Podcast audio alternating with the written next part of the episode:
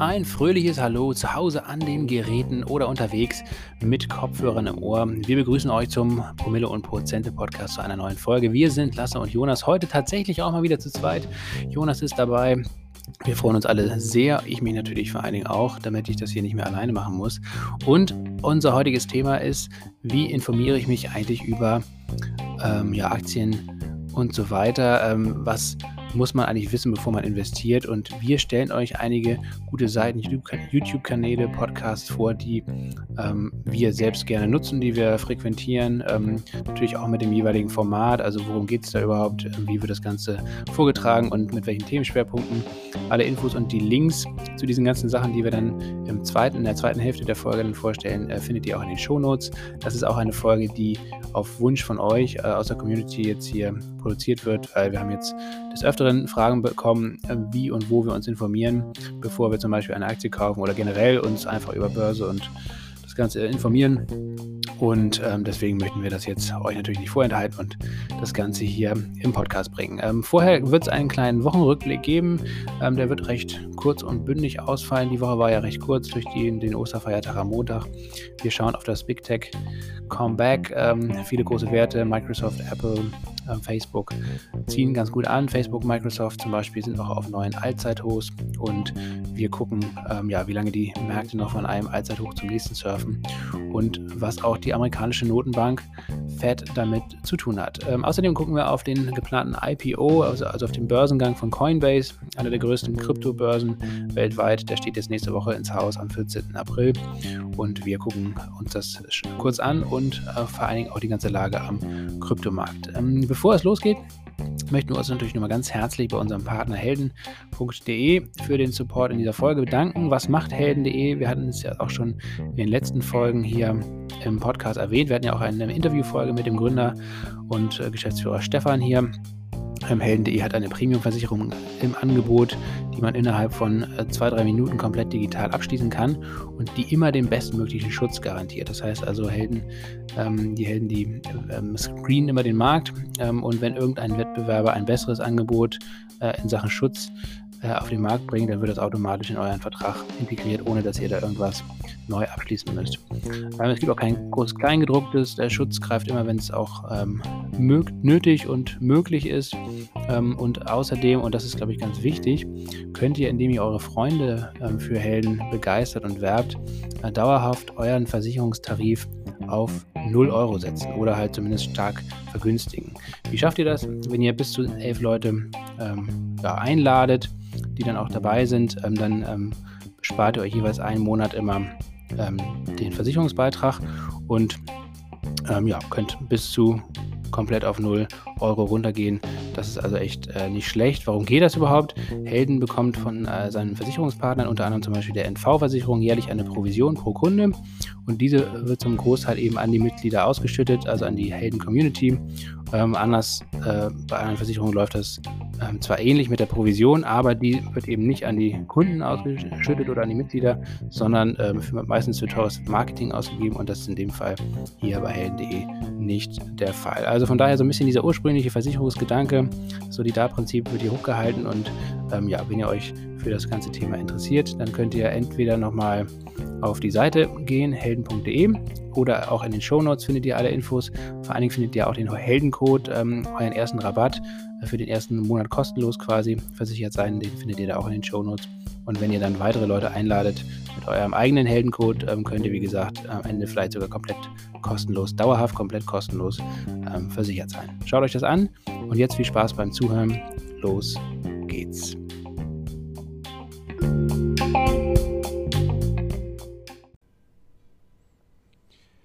Moin Jonas. Da bist du Moin Lasse. Ja. Wahnsinn. Wir haben es äh, tatsächlich geschafft, uns hier zusammen zu telefonieren. Ich bin gerade in Kiel, du bist in Berlin, du warst im Urlaub und ich habe hier so ein bisschen die Stellung gehalten. Aber ich muss ganz ehrlich sagen, ähm, das war ziemlich langweilig. Das war, glaube ich, für mich langweilig. Das war vielleicht auch für viele Zuhörende langweilig. Die Zahlen sind in den Keller gegangen. Äh, es wird höchste Zeit, dass du wieder mit an Bord bist und äh, deswegen freue ich mich ganz besonders, dich heute wieder hier begrüßen zu dürfen. Ja, ich freue mich auch sehr, ähm, wobei ich, ja, wo ich das nicht glaube, dass die Zahlen in den Keller gegangen sind. Lasse. Doch, ins Bodenlose sind die gefallen. Das ist ungefähr, die Zahlen bei uns im Podcast, die verhalten sich ungefähr, die korrelieren gerade mit der CD Projekt Aktie und wie die sich äh, gerade, also wie das da gerade läuft bei der Aktie von CD Projekt, äh, das weiß ja selbst am besten, ne? Ja, genau, da sind wir auch in der Watchlist jetzt ausgestoppt worden und ähm, CD Projekt hat jetzt ja auch jüngst ähm, verkündet, dass sie äh, keinen Multiplayer-Modus bringen werden. Das, äh, ich will jetzt nicht vom Gnadenstoß sprechen, aber das hat äh, der, der, Aktie, äh, glaube ich, den vorvorletzten Rest jetzt erstmal gegeben. ähm, CD-Projekt also ganz äh, stark angeschlagen, also bei unseren polnischen Nachbarn von CD-Projekt äh, sieht es gerade alles andere als rosig aus. Ähm, ja, nichtsdestotrotz ist es äh, eins der erfolgreichsten Spiele ähm, überhaupt. Und ist das nach wie vor so? Ich habe ja keine Ahnung. Ich habe nur die große Werbekampagne Anfang des Jahres gesehen in Berlin. An jeder Bushaltestelle, an jeder Litfaßsäule hing ähm, dieses Game. Wie hieß denn das eigentlich nochmal? 2073 oder irgendwie so? Oder? Cyber Cyberpunk. 2077. 2077, ja. okay. Ja, ich habe es nicht gespielt, ich habe keine Ahnung. Äh, ich habe aber leider diese scheiß Aktie noch im Depot. Ich habe nämlich, anders als bei uns im Musterdepot, natürlich keinen Stoppkurs gesetzt. Dementsprechend bin ich jetzt noch an Bord. Ähm, naja, und sitzt das Ganze jetzt, glaube ich, einfach mal aus. Ist auch eine kleine Position, dementsprechend ähm, werde ich da ja, ich einfach weiter an Bord bleiben, glaube ich. Ja, aber wenn ja. man den Stoppkurs gesetzt hat, ist es vielleicht auch ein bisschen besser gewesen, je nachdem. Ich habe keine Ahnung von, von, von der Aktie an sich. Ähm, ich bin ja damals, hatten wir hier ähm, in der Folge drüber gesprochen, bin dann einfach mit auf, aufs Boot aufgesprungen und habe vergessen abzuspringen. Naja, jetzt. Äh, lieber ein, äh, eigentlich lieber ein äh, Ende mit Schrecken als ein ja, ne? Schrecken ohne eigentlich, Ende. Ne? Ich meine, ich habe ja Seepferdchen, eigentlich kann ich jetzt auch vom Boot abspringen und, und mal ein paar Schwimmzüge machen, meinst du, ne? Ja. Würde dir eigentlich gelingen. Okay, ähm, ja, beenden wir das äh, erstmal das Thema CD, CD-Projekt. Wie gesagt, wir sind da äh, in der Watchlist ausgestoppt. Ähm, ich denke, dass persönlich denke ich, dass CD-Projekt sich da ähm, wieder berappeln wird. Ähm, wird. Wirtschaftlich sieht das ja da eigentlich gut aus rund, rund um das Spiel. Also ich glaube, dass die, dass die sich wieder erholen werden.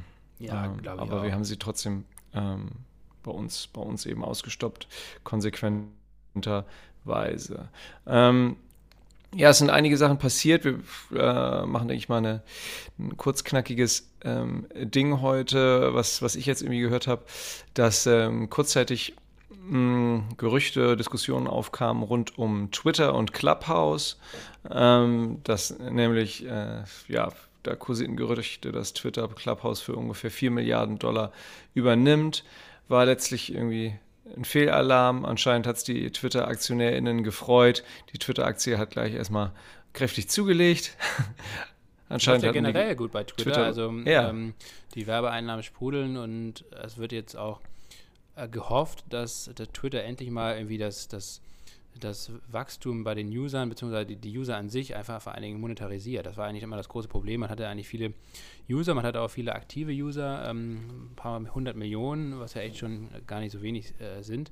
Aber das große Problem bei Twitter war immer, dass man eben nicht ähm, wie Facebook zum Beispiel es geschafft hat, diese Nutzer auch wirklich zu monetarisieren. Das heißt, über Werbung oder andere äh, Möglichkeiten halt Geld da rauszuschlagen. Und ähm, das gelingt jetzt immer besser. Vielleicht auch mit Abo-Modell, äh, Clubhouse. Ähm, ja, ich glaube, ich hatte ja eigentlich gehört, dass Twitter sowas ähnliches einfach in-house umsetzen möchte. Ne? Mit, ich weiß gar nicht, wie das hieß, Rooms oder so.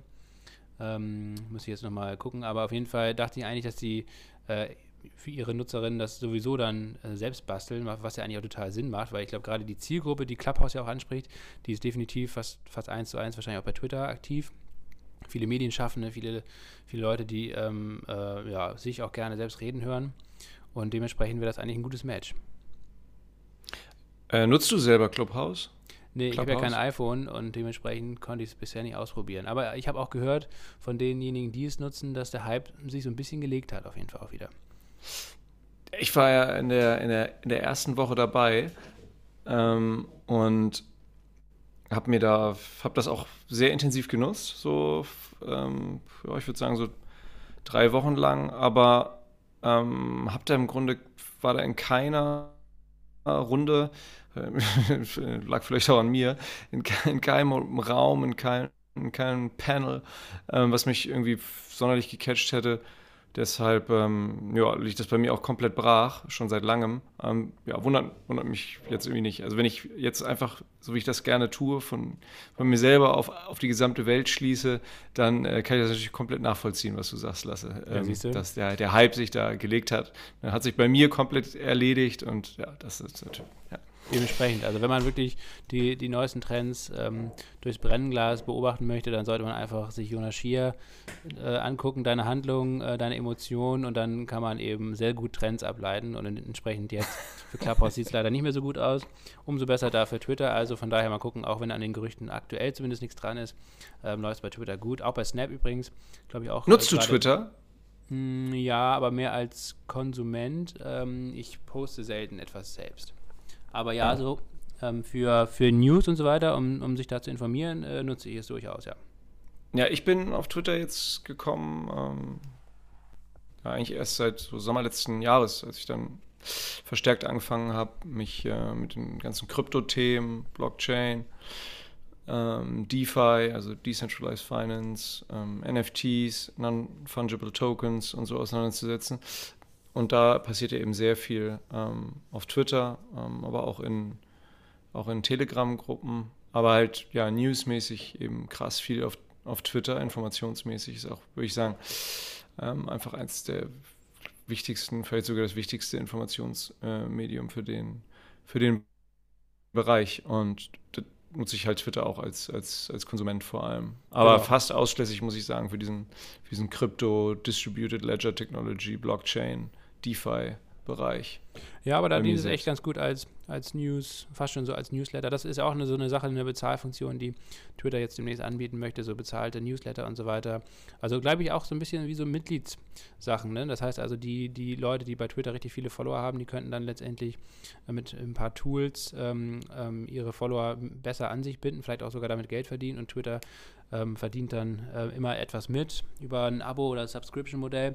Äh, mhm. Wenn das gelingt, das wäre natürlich wirklich mal was, was Neues ähm, und wahrscheinlich auch sehr viel innovativer beziehungsweise hätte mehr Potenzial als äh, dieses reine Werbemodell, wo man ja auch bei Facebook jetzt sieht, dass sich das einfach überlebt hat und auch äh, in Bezug auf Datenschutz etc. immer mehr unter Beschuss gerät, sei es nun von der Politik, ähm, dass es politi politische Regulierungen gibt, aber vor allen Dingen auch von anderen Unternehmen. Ne? Also Apple zum Beispiel versucht dagegen zu steuern und den Datenschutz als äh, USP herauszustellen und, und grätscht da Facebook in die Parade. Von daher, also ich, ich glaube, Facebook wird ähm, auf kurz oder lang da doch ähm, recht Probleme haben, sein bewährtes Geschäftsmodell fortzusetzen. Andererseits, aktuell scheint Facebook ja doch recht günstig bewertet, was auch dazu geführt hat, dass Facebook zum Beispiel, genauso wie Microsoft, diese Woche ein neues Allzeithoch ähm, erreicht hat. Und ähm, es geht tatsächlich so ein bisschen in die Richtung, ähm, was wir auch in den letzten Folgen angesprochen haben, dass Tech jetzt im, zweiten Quartal, Anfang April, wieder sehr gut läuft. Vor allem die großen Tech-Unternehmen, Alphabet, Facebook, Microsoft, habe ich ja eben schon angesprochen, auch Amazon und Apple nehmen langsam mal wieder ein bisschen Fahrt auf, Netflix ähm, und mal gucken. Also ich glaube, da werden wir jetzt vielleicht noch äh, in der Berichtssaison, die jetzt ja nun vor der Tür steht, ähm, eine ganz, vielleicht eine ganz gute kleine Rallye sehen, dann bleibe ich aber bei dem, bei der Einschätzung, ähm, dass man das gute alte Börsensprichwort ähm, Sell in May and go away, but remember come back in September, dass man das dieses Jahr vielleicht wirklich gut beherzigen kann. Ich glaube, im Sommer wird nicht viel passieren. Es wird keinen Crash geben oder so, aber es wird einfach eine richtige Sommerflaute stattfinden, glaube ich. Ja, wobei man, ähm, ich, denke, ich denke das auch, ähm, wobei man das vorsichtig anwenden muss, diese, diese, diese diese Weisheit oder diese tatsächlich historisch belegte Saisonalität ähm, äh, sich manifestierend in dem Spruch Sell in May and go away, but remember to come back in September. Ähm, wenn man das anwendet, also es macht keinen Sinn, dass ich mal so, mal so nach Gefühl irgendwie anzuwenden, sondern ähm, wenn, muss man das einfach diszipliniert über mindestens 15 16, 17 Jahre langen Zeitraum in jedem Jahr anwenden. Es hat sich auch ähm, gezeigt, dass das nicht für alle ähm, Indizes oder ja, für, für, alle Indizes irgendwie geklappt hat, aber äh, zum Beispiel für den, äh, für den S&P äh, 500 hat es nicht so gut geklappt, wenn man sich da das seit 1990 anguckt. Da, da hat einfach Buy and Hold klassisch und, und keine Veränderung. Ähm, ist besser gelaufen. Wenn man sich aber den MSCI World ähm, anguckt, den ja eben sehr viele sinnvollerweise, wir ja auch, ähm, über, über einen ETF abgebildet haben. Ähm, und, und, selber im Depot haben, wenn man das mit dem MSCI World konsequent ähm, gemacht äh, hätte seit, seit, den 90er Jahren, eben dieses ähm, Sell in May and go away, and, ähm, but remember to come back in September, dann hätte man da eine, eine, fast doppelt so gute Performance erreicht. Also ähm, im DAX hätte man zum Beispiel auch noch eine, eine deutlich bessere Performance, ich glaube so um ein Drittel bessere Performance seit den 90er Jahren erreicht, wenn man, wenn man das beherzigt hätte, wenn man von, ähm, wenn man nur von, von, von Ende September bis, bis Ende April investiert gewesen wäre in den DAX. Ähm, aber nichtsdestotrotz, es macht einfach bei sowas keinen Sinn, das irgendwie ja, nach Gefühl oder nach Wetterlage zu entscheiden. In diesem Jahr mache ich das, in dem nächsten Jahr nicht. Ähm, also ja, wenn dann, wenn dann konsequent irgendwie, irgendwie jedes Jahr. Ähm, aber ich teile deine Einschätzung von wegen, dass das, dass das eher, ähm, eher nach unten gehen wird und, und, nicht so gut laufen wird in, in, den, in den Sommermonaten in diesem, in diesem Jahr. Also es liegt natürlich auch zusammen, wenn man auf Big Tech guckt oder auf Tech allgemein oder auf Werte, die in der äh, Covid-Krise äh, profitiert haben, dass, dass es halt einfach sehr schwer wird, die, die Erwartungen oder die, die, die Zahlen aus, den, aus, dem, aus dem letzten Jahr ähm, zu schlagen, ne? weil die dann teilweise so fantastisch waren, wie zum Beispiel bei Amazon oder, oder bei, bei, bei äh, Netflix oder Disney Plus. Ja, genau, so. genau. Das ist, glaube ich, der Hauptpunkt, warum es dann ab dem dritten Quartal äh, eben so ein bisschen äh, schwierig wird. Wenn den Vorjahresvergleichen, dieses Quartal war ja eben noch, das ja quasi, was jetzt in der Berichtssaison ansteht, ist ja eigentlich das erste Quartal. Ja. Also aus deutscher Rechnung in, der, in, den, in, den, USA ist es immer ein bisschen versetzt. Das ist schon das zweite Quartal, ne? Das ist ja immer das erste Quartal im, von Oktober bis Dezember. Ähm, aber ähm, ja, genau, von daher ist das jetzt eigentlich das, das was in dieser Berichtssaison jetzt in den nächsten Wochen äh, vorgetragen wird, das ist das letzte, ja gut, Corona gab es ja schon so ein bisschen, aber primär eben in China. Dementsprechend ähm, ist es eigentlich das letzte richtige Vor-Corona-Quartal letztes Jahr gewesen.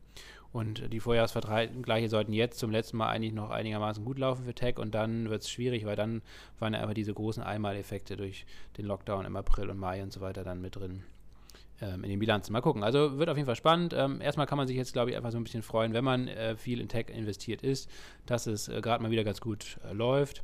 Ähm, auch selbst beim DAX läuft es ja immer noch gut. Äh, auch wieder ein neues Allzeithoch jetzt am Anfang der Woche.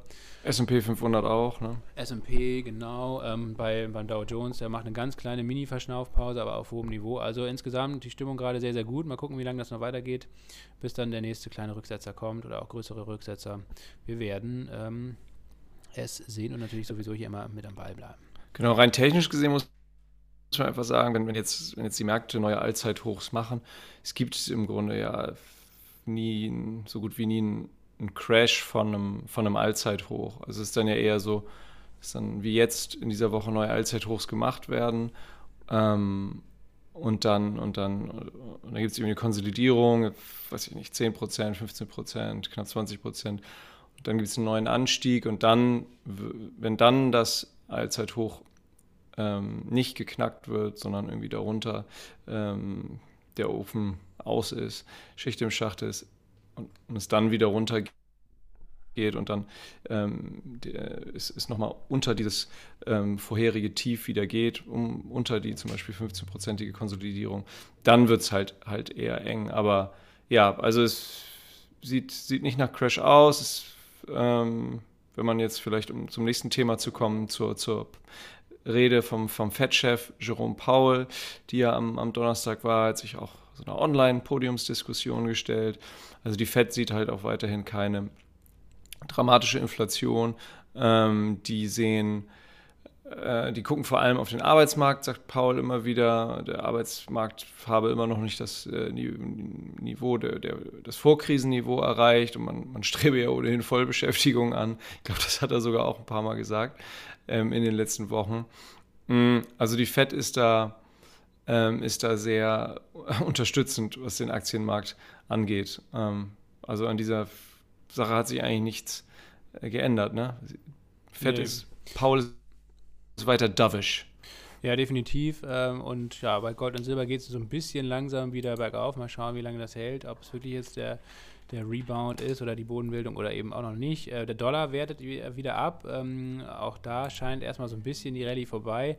Umgekehrt ist es bei den äh, Renditen auf US-Staatsanleihen, die kommen jetzt äh, zurück nach dem steilen Anstieg in den letzten zwei Monaten. Und das ist wirklich interessant, immer auch diese Korrelation zu sehen. Also heute zum Beispiel am Freitag, wir nehmen jetzt am 9.4. hier auf, Freitagabend.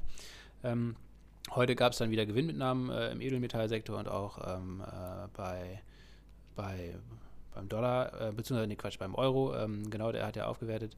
Und, ähm, und das war tatsächlich echt wieder verbunden mit einem Anstieg bei der Renditen auf Staatsanleihen. Also das ist echt immer noch sehr eng verknüpft. Wenn die Renditen fallen, mhm. dann steigt ähm, steigt der Euro, dann steigt, steigen die Edelmetalle und äh, wenn, wenn die Renditen wieder steigen, dann geht sofort los wieder, dass der Dollar aufwertet und äh, dass auch die Edelmetalle fallen. Das ist echt ganz interessant. Mal gucken, wie lange diese Korrelation anhält. Äh, das wird auch nicht ewig so anhalten, aber zurzeit ist es wirklich sehr frappierend, dass man das ähm, schön beobachten kann.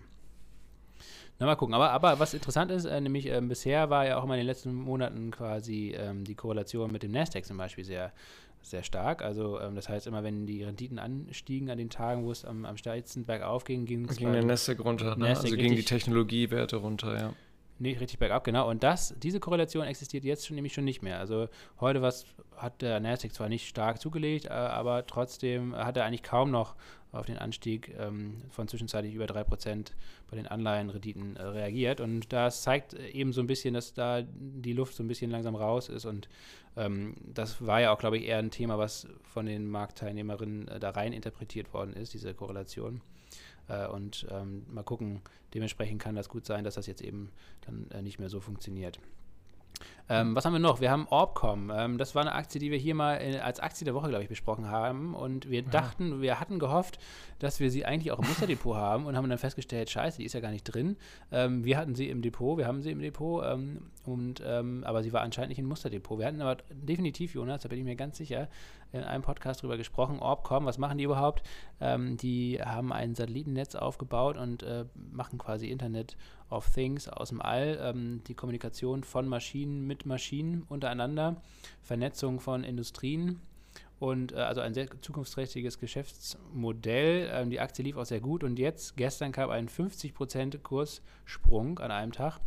Ähm, der Hintergrund, Jonas, äh, war ein, eine Übernahme, beziehungsweise ähm, Opcom soll gekauft werden und dann, und das ist dann die schlechte Nachricht für uns, von der Börse genommen werden. Ja, aus AnlegerInnen-Perspektive dann eine schlechte Nachricht. Genau, ja. Die, ja, wenn man jetzt dabei gewesen ist, dann äh, hat man da jetzt äh, auf einen Schlag irgendwie gestern nochmal einen zusätzlichen 50%-Boost auf das aktuelle Kursniveau bekommen. Ja, und jetzt, ähm, genau, ich glaube, es läuft noch 30 Tage, ähm, dass man das jetzt, dass man jetzt noch auf nochmal auf weiter steigende Kurse hoffen kann. Ähm, nur ist es jetzt eigentlich davon auszugehen, dass das Kursniveau eigentlich ja, ungefähr gleich bleibt. Also, ja, ja genau, es gibt noch 30 Tage Frist. Vielleicht rutscht es nochmal irgendwie weitere 10, 15 Prozent hoch, aber. In diesen 30 Tagen ähm, können noch andere Käufer auf den Plan ja. treten. Wenn das passiert ja. und einen ja, gut, Preis bieten, dann ähm, hat es eben noch Potenzial. Ansonsten ähm, ist da der Drops gelutscht und man kann die Dinger jetzt verkaufen. Ähm, ich mein Gott, wir haben jetzt innerhalb von einem halben Jahr da irgendwie 100% Gewinn mitgemacht. Also man kann sich da, glaube ich, nicht beschweren. Ähm, aber trotzdem, äh, schade auf jeden Fall. Äh, ist ein Private Equity Unternehmen, was das Ding jetzt kauft und ähm, dann von der Börse nimmt. Äh, natürlich in Erwartung, und da werden Sie wahrscheinlich auch recht mit haben, ähm, dass das, das Orbcom wahrscheinlich in, in, ein paar Jahren das Zehnfache oder Zwanzigfache wert ist, was es heute wert ist. Äh, und ähm, dann höchstwahrscheinlich auch mal irgendwann wieder an die Börse gebracht wird, aber zu einer anderen Milliardenbewertung. Also ja, Private Equity Investor muss man sein, um solche Geschäfte da, solche Deals da einzutüten. Ähm, die, die Retail-Investoren wie wir, Jonas, wir stehen da natürlich äh, in Zukunft zumindest an der Seitenlinie. Bisher waren wir zumindest ja mal kurze Zeit auf dem Spielfeld und konnten ein bisschen mitkicken. Ne? Auch nicht schlecht. Genau, genau, erfolgreich mitkicken. Zumindest ein, ein Tor von zehn Toren gemacht. Ähm, jetzt sind wir so schön im, im Orbit, im Space, das, äh, da können wir noch eine, eine Notiz bringen. Wir hatten ja ähm, in der vor, vor, vorletzten Folge, glaube ich, hatten wir mal ein bisschen über Cathy Wood von, von ARK Invest gesprochen, die ein absoluter Investmentstar gerade ist. Und ähm, ARK Invest, Cathy Wood, äh, legt ähm, ein, ja, ein Raumfahrt-ETF auf, ähm, ARK Space Exploration and Innovation ETF. Äh, hat, hat, hat gleich irgendwie in den ersten Tagen ähm, Zu, Zuflüsse, Kapitalzuflüsse von gut 300 Millionen Dollar gehabt. Also da schon mal richtig erfolgreich äh, Geld eingesammelt. Ähm, ja, hat sicherlich ähm, mit, mit, mit, mit, der, mit der Person Cathy Wood an sich zu tun und ähm, ihrem erfolgreichen Investment dann vor allem ähm, in Tesla. Sie ist ja auch eine große äh, Verfechterin von, von, von Bitcoin und, und, und Blockchain-Technologie. Also äh, spannende Persönlichkeit, guckt euch Cathy Wood gerne mal an. Und ähm, ja, wer, wer irgendwie Bock hat auf, auf Space Exploration und irgendwie einen langen Atem hat, ähm, denn das ist da sicherlich äh, gefragt. Ähm, der, der oder die kann sich dann mal diesen ARC Space Exploration and Innovation ETF anschauen. Wir gucken, packen den einfach mal in den Show Notes. Es sei äh, gesagt, dass der ähm, leider alles andere als rüstungsfrei ist. Also da sind äh, Kandidaten wie Boeing, Lockheed Martin, ähm, Kratos Defense Systems äh, drin. Ähm, also da hat man sehr viel Rüstungskonzerne mit am Start auch. Der ETF hat extrem viel verschiedene Unternehmen, hat, hat auch Netflix drin, Alibaba, Alphabet sind von, mit von der äh, Partie. Ähm, größte Position ist Trimble, machen so äh, äh Messsysteme, ähm, mit 8,5 Prozent, also dann doch ein, ein, Schwergewicht in dem ETF. Ähm, ein arg eigener 3D-Printing-ETF äh, ist, ist, ist drin, ist glaube ich auch mit ungefähr 6 Prozent gewichtet. Mm, ist äh, ja. Orbcom mit drin? Mm, ich meine nicht. Und hier dein anderes Ding. Ja, ja und wenn dann spätestens in 30 Tagen nicht mehr. Genau, und wie heißt äh, Ding? Mynaric, Mynaric habe ich nicht gesehen. Mynaric oh, habe ich nicht gesehen. Aber im, aus dem 3D-Printing-Bereich. Ich Wort bei Kathy Wood einlegen. ja, genau, wer weiß, weiß nicht, die kennen sich bestimmt. Ähm, zum 3D-Print sei noch gesagt, das ist natürlich äh, sehr wichtig ne? in, in, der Zukunft für, für, für die Raumfahrt. Also, ja, auf jeden Fall. Sieht man jetzt auch bei SpaceX schon ähm, so ein bisschen ja. diese ganze wiederverwertbare Material, wiederverwendbare Raketen und so weiter.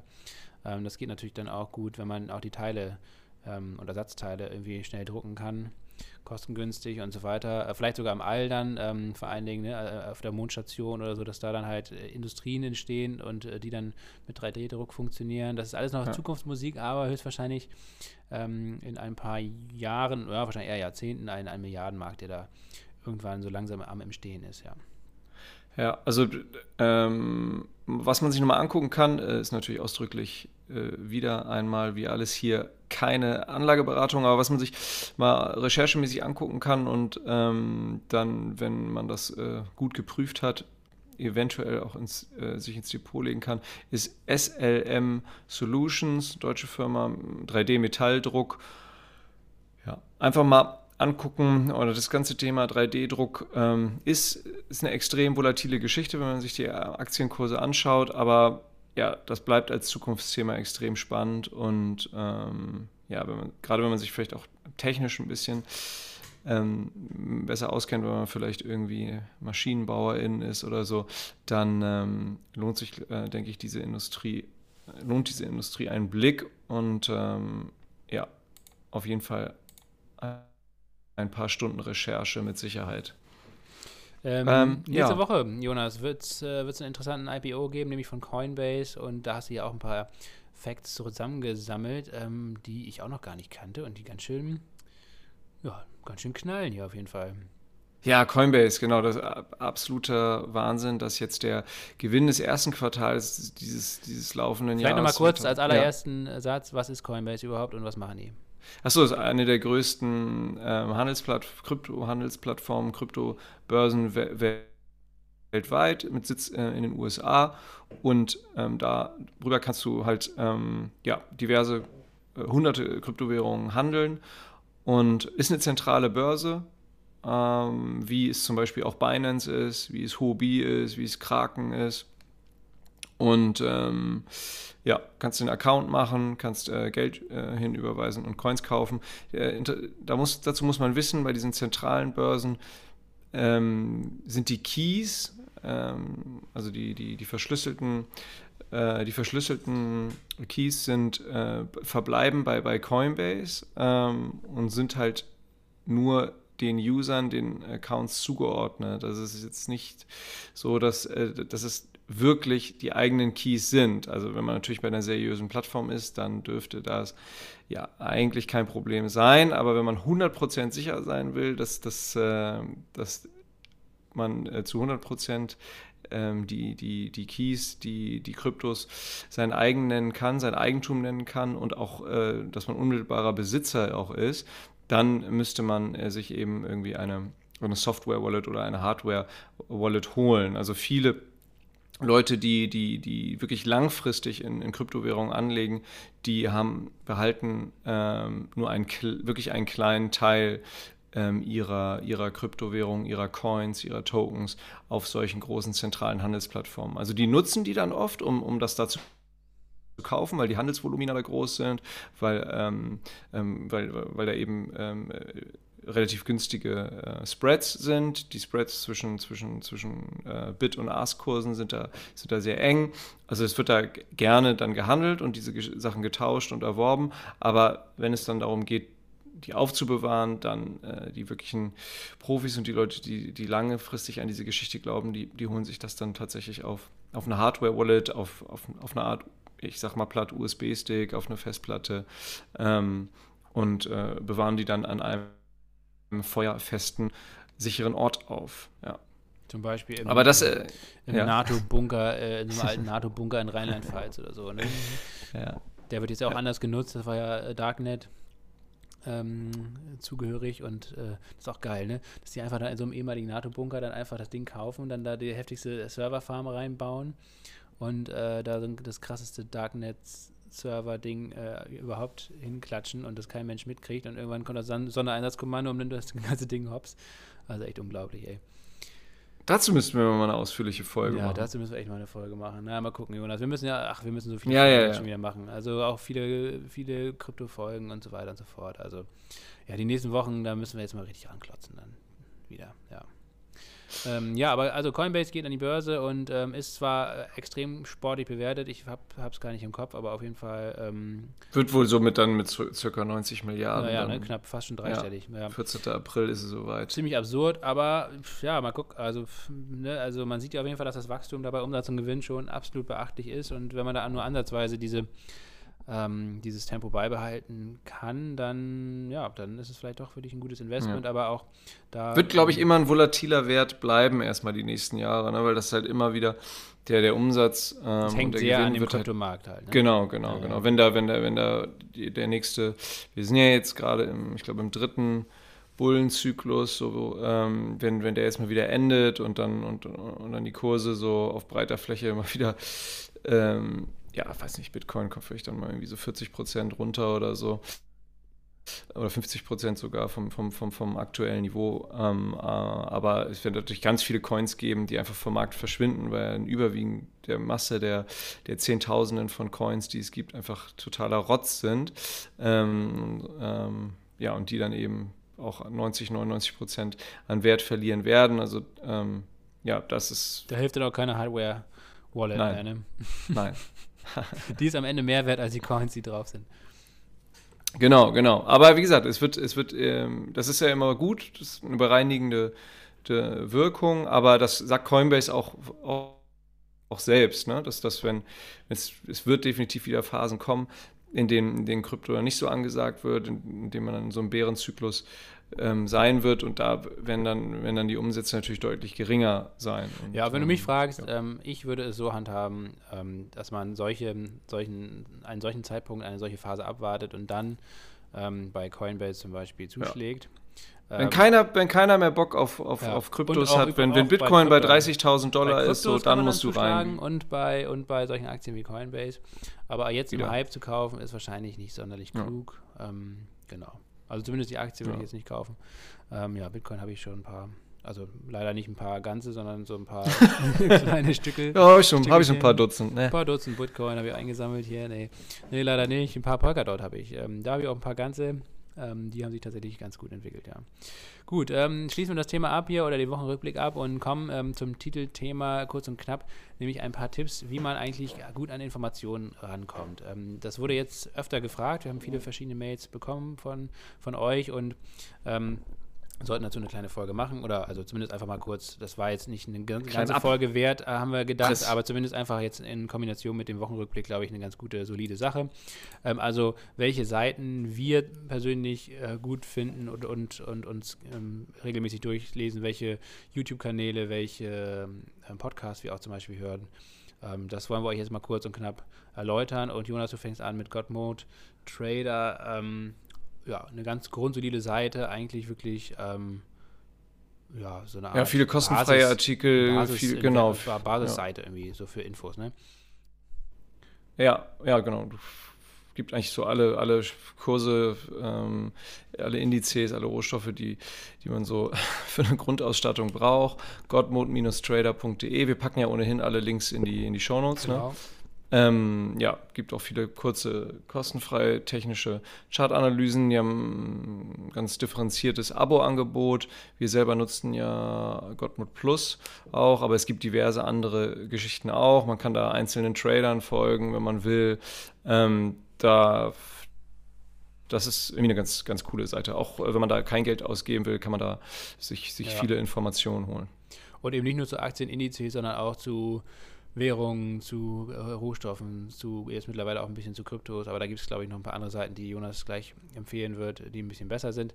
Also bei Godmode wird man auf jeden Fall gut fündig. Ähm, Minuspunkte gibt es meines Erachtens für die User Experience, die ist echt noch irgendwo in den 90ern hängen geblieben. Ähm, das ist echt, das müssen sie unbedingt mal in den Griff kriegen, das sieht echt scheiße aus und ist auch teilweise sehr, sehr unübersichtlich, gerade wenn man dann so ein bezahltes Abo hat, ähm, dann, ähm, ja, also das ist auf jeden Fall teilweise echt nicht, nicht sonderlich geil, aber ähm, ja, die Informationen stimmen auf jeden Fall und sehr vielseitig. Und vor allen Dingen, wie gesagt, alle Facetten, also nicht nur irgendwelche Fundamentaldaten äh, werden da kurz analysiert, sondern eben auch Charttechnik und so weiter. Das finde ich eigentlich für mich auf jeden Fall immer ein ganz guter ähm, Blick doch mal, ähm, bevor ich zum Beispiel irgendeine Aktie oder einen ETF oder so kaufe primär, wenn ich Einzelaktien kaufe, dann, dass ich da nochmal reingucke und, und schaue, was da in den letzten Monaten bei Godmode zu finden war, welche, genau, welche, welche Chartchecks und ähm, Charttechnik-Analysen es dann gibt, um, um dann zu schauen, ist das ein guter Zeitpunkt, jetzt irgendwas zu kaufen zum Beispiel. Genau. Ähm, und Vista ist irgendwie echt so, ja, das ist auch eine Urgestein. Ja, Urgestein, Standard, Standardseite, ähm, ja, viele, viele grundlegende Informationen, würde ich jetzt mal sagen. Ähm, also nicht nur zum aktuellen Marktgeschehen, sondern auch wirklich mit diesem Optionsscheinrechner zum Beispiel und all, also ein ETF-Finder. Und also da wird man wirklich äh, für alle Themen rund um Aktien, ETFs, Anlage irgendwie fündig auf jeden Fall. Ähm, man kann sich kostenlos registrieren, kann genau. sich selber Musterdepots, mehrere Musterdepots anlegen. Ähm, ja, gutes Ding auch wirklich gut. Genau, auch zum, auch zum Check nochmal von Fundamentaldaten, zum Beispiel von einzelnen äh, Aktienwerten. Ne? Da steht dann immer Kursgewinnverhältnis und diese ganzen Kennzahlen. Ähm, mal mehr, mal weniger detailliert. Es ähm, kommt immer auf den Wert an, ähm, wie, wie gut die Zahlen dann da sind. Aber auf jeden Fall, auch das dient echt ein, ganz gut der, der Rückversicherung, äh, bevor man irgendwas macht. Und ähm, ja, auf jeden Fall echt auch ein guter Einstieg in die Recherche, um dann vielleicht auf der Grundlage weiter zu, ähm, zu recherchieren. Ähm, Gibt es auch als, als gut übersichtliche App, ne? Genau, ich nutze primär auch die App, aber genau, ist sowohl im Browser als auch in der App ähm, verfügbar. Das mit dem Musterdepot oder der Watchlist finde ich auch ganz gut, dass man da einfach auch mal ein paar Titel sammeln, sammeln kann, zum Beispiel, die man dann schnell wiederfindet und so, ja. Ähm, Finance Forward haben wir noch dabei. Ähm, das ist eigentlich mehr oder weniger wie so eine Art Finanzblog, würde ich jetzt mal sagen. Wird von äh, Online Marketing Rockstars in Hamburg rausgebracht oder so eine Art Ableger-Tochter-Firma. Ähm, und auch viel zum Thema Finanzen, viel zum Thema Krypto, ähm, auch vor allen Dingen so ganze Fintech-Geschichten. Also die haben schon einen starken Fokus auf, auf Startups ähm, aus den, ähm, im Finanzbereich, Versicherungsbereich. Finde ich auf jeden Fall wirklich gut. Da sind viele auch wirklich gut geschriebene Artikel ähm, dabei, die man, ähm, die man lesen kann, die auf jeden Fall nicht zum Beispiel auf OnVista oder Godmode oder so zu finden wären. Also für mich echt eine sehr gute Ergänzung, ähm, gerade wenn es darum geht, so ja, mal so richtige, also eher mal eine, so eine Einschätzung, mal so einen richtigen Beitrag zu lesen. Also diese anderen Beiträge da bei Godmode und, und Vista, die liest man in einer Minute durch ungefähr. Ähm, die gehen jetzt nicht sonderlich in die Tiefe. Ähm, während Finance Forward, das ist ja eher wie ein Blog, wie so eine Art Magazin aufgebaut, auch, auch optisch sehr ansprechend im Vergleich vor allen Dingen zu den anderen beiden jetzt, äh, die wir schon hatten. Ähm, also guckt euch das mal an, ich finde das sehr angenehm zu lesen und äh, da finde ich auch immer echt viele coole Informationen, die man sonst nicht so schnell findet.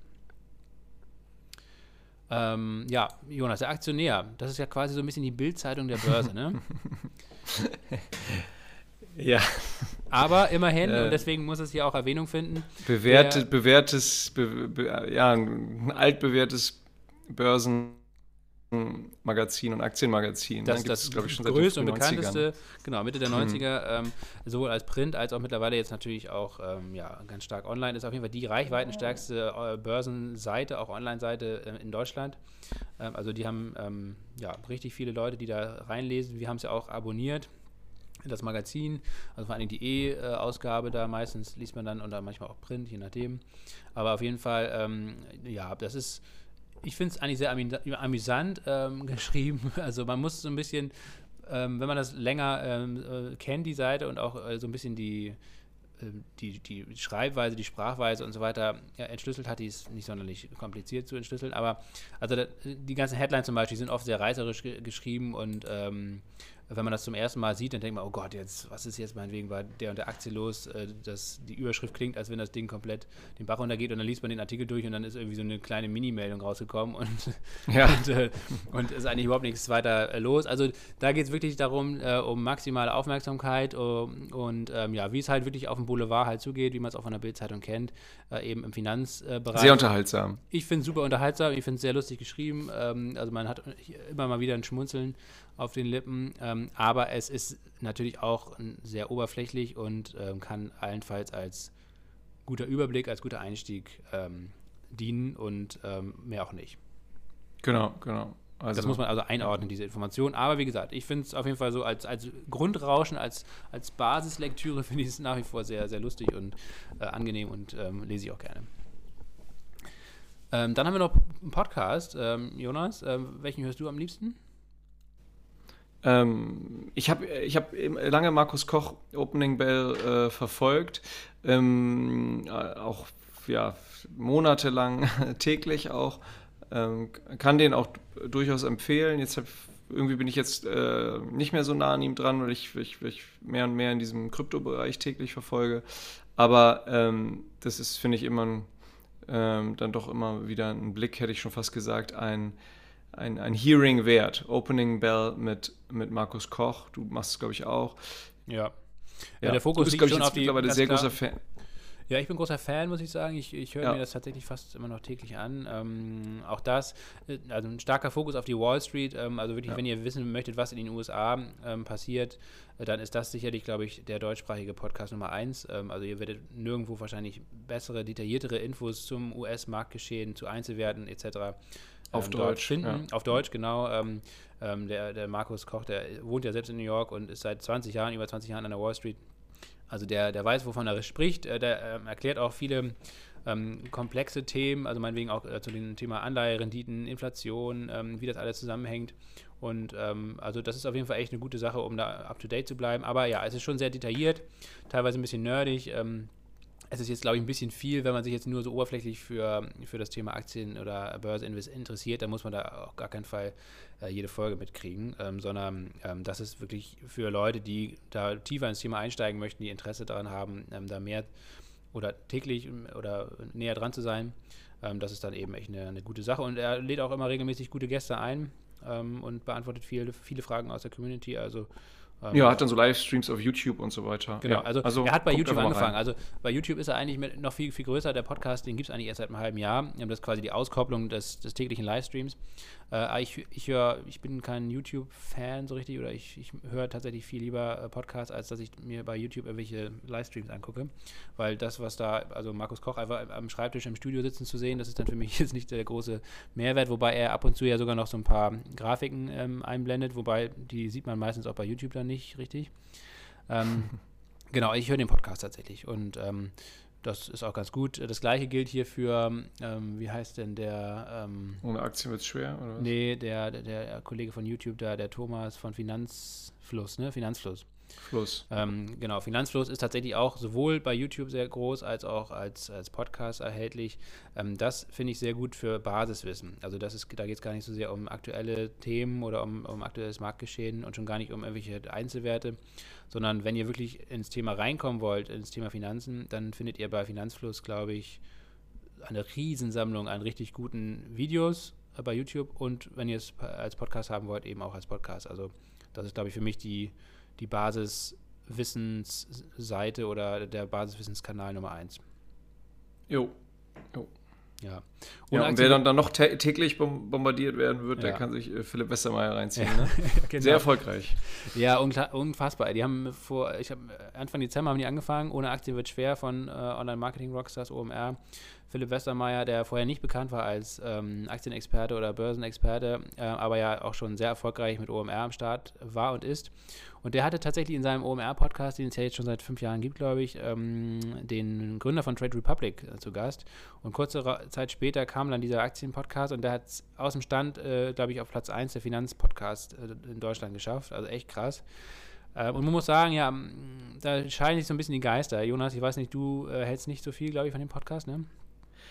Ja, mich nervt das einfach mit dieser Musik die ganze Zeit. Ähm, aber ich, das halt, ich, was cool ist, dass es halt so kurz knackig ist, ne? täglich zehn Minuten, ähm, sehr kompakt die Infos rübergebracht. Also ähm, schon als Konzept ist, ist in sich total schlüssig und ähm, wenn man das, wenn man sich so ein bisschen von dieser Musik lösen kann, dann kann man also auch total verstehen, warum das so erfolgreich ist. Ähm, ich kann es mir eigentlich nur so einmal die Woche äh, äh, anhören, aber ja, man merkt schon, einmal die Woche bin auch ich dabei. ja, genau, kann ich unterschreiben. Ich finde, äh, es ist einfach äh, krass, wie, wie kompakt die so viele Infos in 10 Minuten packen. Ähm, also wenn wir, wenn man sich das hier anhört bei uns, äh, wir haben meistens 40, 50, 60 Minuten und äh, Licht am Scotch. Ja, wir trinken ja heute noch nicht mal Whisky hier ähm, und machen auch Remote-Aufnahme. Ja, also von daher, das, das ist alles. Und trotzdem ist hier so viel Ge Gequatsche. Ähm, das heißt, also die Informationen, die wir hier in 60 Minuten packen, die würde Philipp Westermeier in zwei Minuten packen, wahrscheinlich. Und ähm, das macht es dann eben auch aus. Ne? Also wenn man wirklich nur an den Informationen interessiert ist, ähm, kurz und bündig, dann ist das ein echt, muss ich sagen, ein super krasses Format, richtig gut. Viele Einzelwerte, die auch besprochen werden, ähm, viele Hintergrundinformationen, die kurz mal erklärt werden. Ähm, ja, und die Musik äh, echt in your face, klar. Also ähm, es ist stressig. Man, man hat äh, zehn Minuten, da ist, ist viel drin auf jeden Fall. Ähm, ich finde es trotzdem ganz gut, ähm, ist, ist eine schöne Ergänzung. Ähm, dann, wenn man es ein bisschen ruhiger haben möchte, ein bisschen mehr in die Tiefe und vor allen Dingen an Tech interessiert ist, dann könnte man sich echt mal den Doppelgänger-Podcast anhören. Den höre ich jetzt auch seit ein paar Monaten nicht jede Folge, weil die ist meistens zwei Stunden, drei Stunden lang oder so, also schon eine ganze Ecke. Ja, geht sehr in die Tiefe, ja. Genau, aber, äh, aber ähm, die beiden Philips, die das machen, ähm, äh, Philipp Klöckner und Philipp Glöckner, mit, also ja, genau deswegen also Doppelgänger-Podcast, ähm, kommen beide aus der Tech-Szene, haben verschiedene Sachen gemacht, machen verschiedene Sachen äh, aktuell ähm, und ähm, die unterhalten sich sehr ausgiebig über, über Tech-Geschäftsmodelle, äh, über diese ganzen Begrifflichkeiten dahinter und dann aber natürlich in, in Bezug äh, darauf natürlich auch, auch, über börsennotierte Unternehmen und deren Performance und, und so weiter und so fort. Ähm, ja, und trinken Wein dabei. Also ich finde es unterhaltsam und informativ. Das ist das komplette Gegenteil dann zu ohne Aktie wird schwer. Vom schön. Konzept her. Gut, und dann hast du noch, äh, Jonas, ein paar Kryptosachen mitgebracht. Da bin ich ja nach absoluter Nachzügler, aber ähm, hol die Leute nochmal ab. Was ziehst du da in letzter Zeit rein? Weil das ist ja auch ein spannendes Thema und ähm, das sollte sicherlich die eine oder den anderen auch interessieren. Ja, meine tägliche Podcast-Dosis ähm, Decentralized Finance Zeug hole ich mir bei DeFi Times. Ähm, ist ein cooler Podcast von äh, zwei Jungs. Äh, meistens äh, ist, es, ist es der Juri Maibaum, der dann da redet. Äh, letztlich sind die beiden deutschsprachige Natives, machen das Ganze aber auf Englisch. Ähm, macht, denke ich, auch Sinn ähm, in diesem ganzen Kryptobereich, das, das, dann auch auf, auf Englisch zu machen, zumindest in dieser Phase, wo sich der Markt befindet. Die wollen ja auch entsprechend Reichweite generieren. Ich finde, die machen das sehr gut. Ist, ähm, wenn man sich jetzt noch gar nicht mit Kryptos beschäftigt hat, dann, ähm, dann ist das, denke ich, ein bisschen arg. Dann äh, wird man eher abgeschreckt davon sein. Die machen es auf jeden Fall auch kurz knackig auf den Punkt. Meistens sind die so Folgen so, so ungefähr 10, 12 Minuten lang. Wenn sie einen Gast haben, äh, werden es auch mal so 18 bis, bis 25 Minuten. Ähm, macht also es ist vom, vom Englischen her total einfach äh, zu verstehen. Ähm, letztlich äh, schu gutes Schulenglisch. ähm, aber kann ich jedem wärmstens ans, ans Herz legen, der, der Bock hat auf diese Krypto- äh, und DeFi-Themen. Hm, wenn man sich jetzt noch gar nicht damit beschäftigt hat, dann sollte man vielleicht eher mit Bitcoin verstehen anfangen. Da gibt es auch, ähm, auch einen Blog äh, und eine Website zu, bitcoinverstehen.info. Aber Bitcoin verstehen gibt es auch äh, auf den einschlägigen Streaming-Plattformen als Podcast. Wir packen auch nochmal einen Link ähm, zu, ähm, zu, einem, zu einem guten Read rein, in dem Bitcoin verstehen stehen. Der Blog äh, erklärt, wie man eigentlich äh, Kryptos kauft und verkauft, ähm, gehen nochmal so auf die zentralen Handelsplattformen ein und so weiter. Das ist sicherlich zum Einstieg, Einstieg, Einstieg ähm, dann ein, ein, ein Must-Read, bevor man sich dann irgendwie äh, in so einen nerdigen Podcast äh, begibt. Äh, dann auf YouTube folge ich Coin Bureau. Der gute Guy ist ja, Wahnsinnstyp, ist der, der Follower-stärkste YouTube-Kanal im, im Kryptobereich, den ich kenne, mit mittlerweile 645.000 FollowerInnen. Also Wahnsinn. Innerhalb des letzten, innerhalb der letzten drei, vier Monate ist er, glaube ich, von, von irgendwie knapp 400.000 auf ja jetzt gut 645.000 äh, Follower gesprungen. Also das zeigt auch einfach, ähm, was für eine Aufmerksamkeit das, äh, das, das, das Thema bekommt. Und man kann eigentlich auch so ein bisschen daran gucken, wie sich die Followerzahlen auf Twitter von den, von den, von den, äh, von den Kryptowährungen oder von den, von den großen ähm, Kanälen sich entwickeln, wie sich die Followerzahlen auf YouTube entwickeln. Ähm, wenn das dann irgendwann mal stagniert oder vielleicht rückläufig ist ähm, und das passiert, bevor die Kurse irgendwie zurückgehen, ähm, dann äh, könnte man darauf schließen, dass, dass, äh, äh, erstmal ein Ende des Bullenzykluses naht. Aber äh, normalerweise ist das Gegenteil der Fall. Es steigt und steigt und steigt und, und ähm, alle, alle feiern die Party, alle sind in Euphorie, die Gier ist groß und dann klatschen die Kurse runter und erst dann äh, verlassen die großen, ähm, werden, die, werden die großen YouTuber dann von ihren Followern ähm, komplett gehasst. enttäuscht, gehasst und verlassen. Aber wie gesagt, Coin Bureau kann ich total empfehlen. Ist aber zum Einstieg einfach zu hart. Der Typ ähm, Guy ähm, analysiert so knallhart. Der hat ein super Tech-Verständnis. Ähm, ich kapiere da, muss ich auch sagen, ganz ehrlich, äh, teilweise auch nur ein Drittel der Materie. Aber immerhin. Ja, man muss, man, muss, äh, man muss sich da wirklich reinlesen, man muss es immer wieder anhören, man muss sich ähm, ähm, gewisse Blogs durchlesen, Hintergrundinformationen, äh, genau, muss natürlich ähm, Distributed Ledger Technology, Blockchain, äh, Sharding, Forks. Also diese ganzen Sachen, diese Basisbegriffe, die muss man sich selber anlesen, aber dann würde ich sagen, ist Coin Bureau echt, echt cool. Und ähm, ja, damit würde ich, würde ich glaube ich, auch erstmal schließen. Ähm, sonst ja, sonst wird es zu nerdig. Ähm, ja, top. Ähm, ich werde mich da auch mal ein bisschen mehr reinfuchsen. Ähm, wir hatten ja eh schon jetzt geplant, vielleicht in den nächsten Wochen mal wieder eine Krypto-Folge aufzunehmen. Da sind viele verschiedene Themen, die da irgendwie auf dem Zettel stehen. Müssen wir uns drum kümmern, Jonas. Ähm, für diese Woche ist, äh, ist es soweit gewesen. Viele Grüße ja. nach Berlin. Und ich freue mich und ich hoffe mal, ja, ich fahre ja morgen auch wieder zurück nach Berlin, dann ist es, äh, dann sehen ja. wir uns hoffentlich echt auch nächste Woche endlich mal wieder. Ähm, face, äh, face to face, wie man so schön sagt, hier irgendwie im, im genau. deutschsprachigen Raum. Von Angesicht zu Angesicht. Ja, genau, so eher. Und ähm, dann hoffentlich auch mit einem Whisky und, und viel guter Laune, ne? So machen wir das, Lasse. Ich, äh, ich freue mich drauf und alle, die jetzt hier bis zum Ende durchgehalten haben, das war jetzt sicherlich ein bisschen äh, zäh vielleicht, aber es lohnt sich. Äh, guckt die Shownotes in die Links und so weiter. Es lohnt sich da in die eigene Recherche zu gehen und wenn man da Bock drauf hat, ähm, gerade das Krypto-Thema nochmal äh, wirklich von der Basis an anzugehen, das wird uns die nächsten Jahrzehnte hundertprozentig begleiten und äh, wird den Alltag durchdringen und prägen. Ja, genau. Alle Infos zum Podcast findet ihr auf promilleprozente.de. Auch die Möglichkeit, wie, wie ihr uns hier finanziell unterstützen könnt. Vielen Dank dafür. Vielen Dank fürs Zuhören und wir hören uns nächste Woche. Bis dahin alles Gute und ciao. Ciao.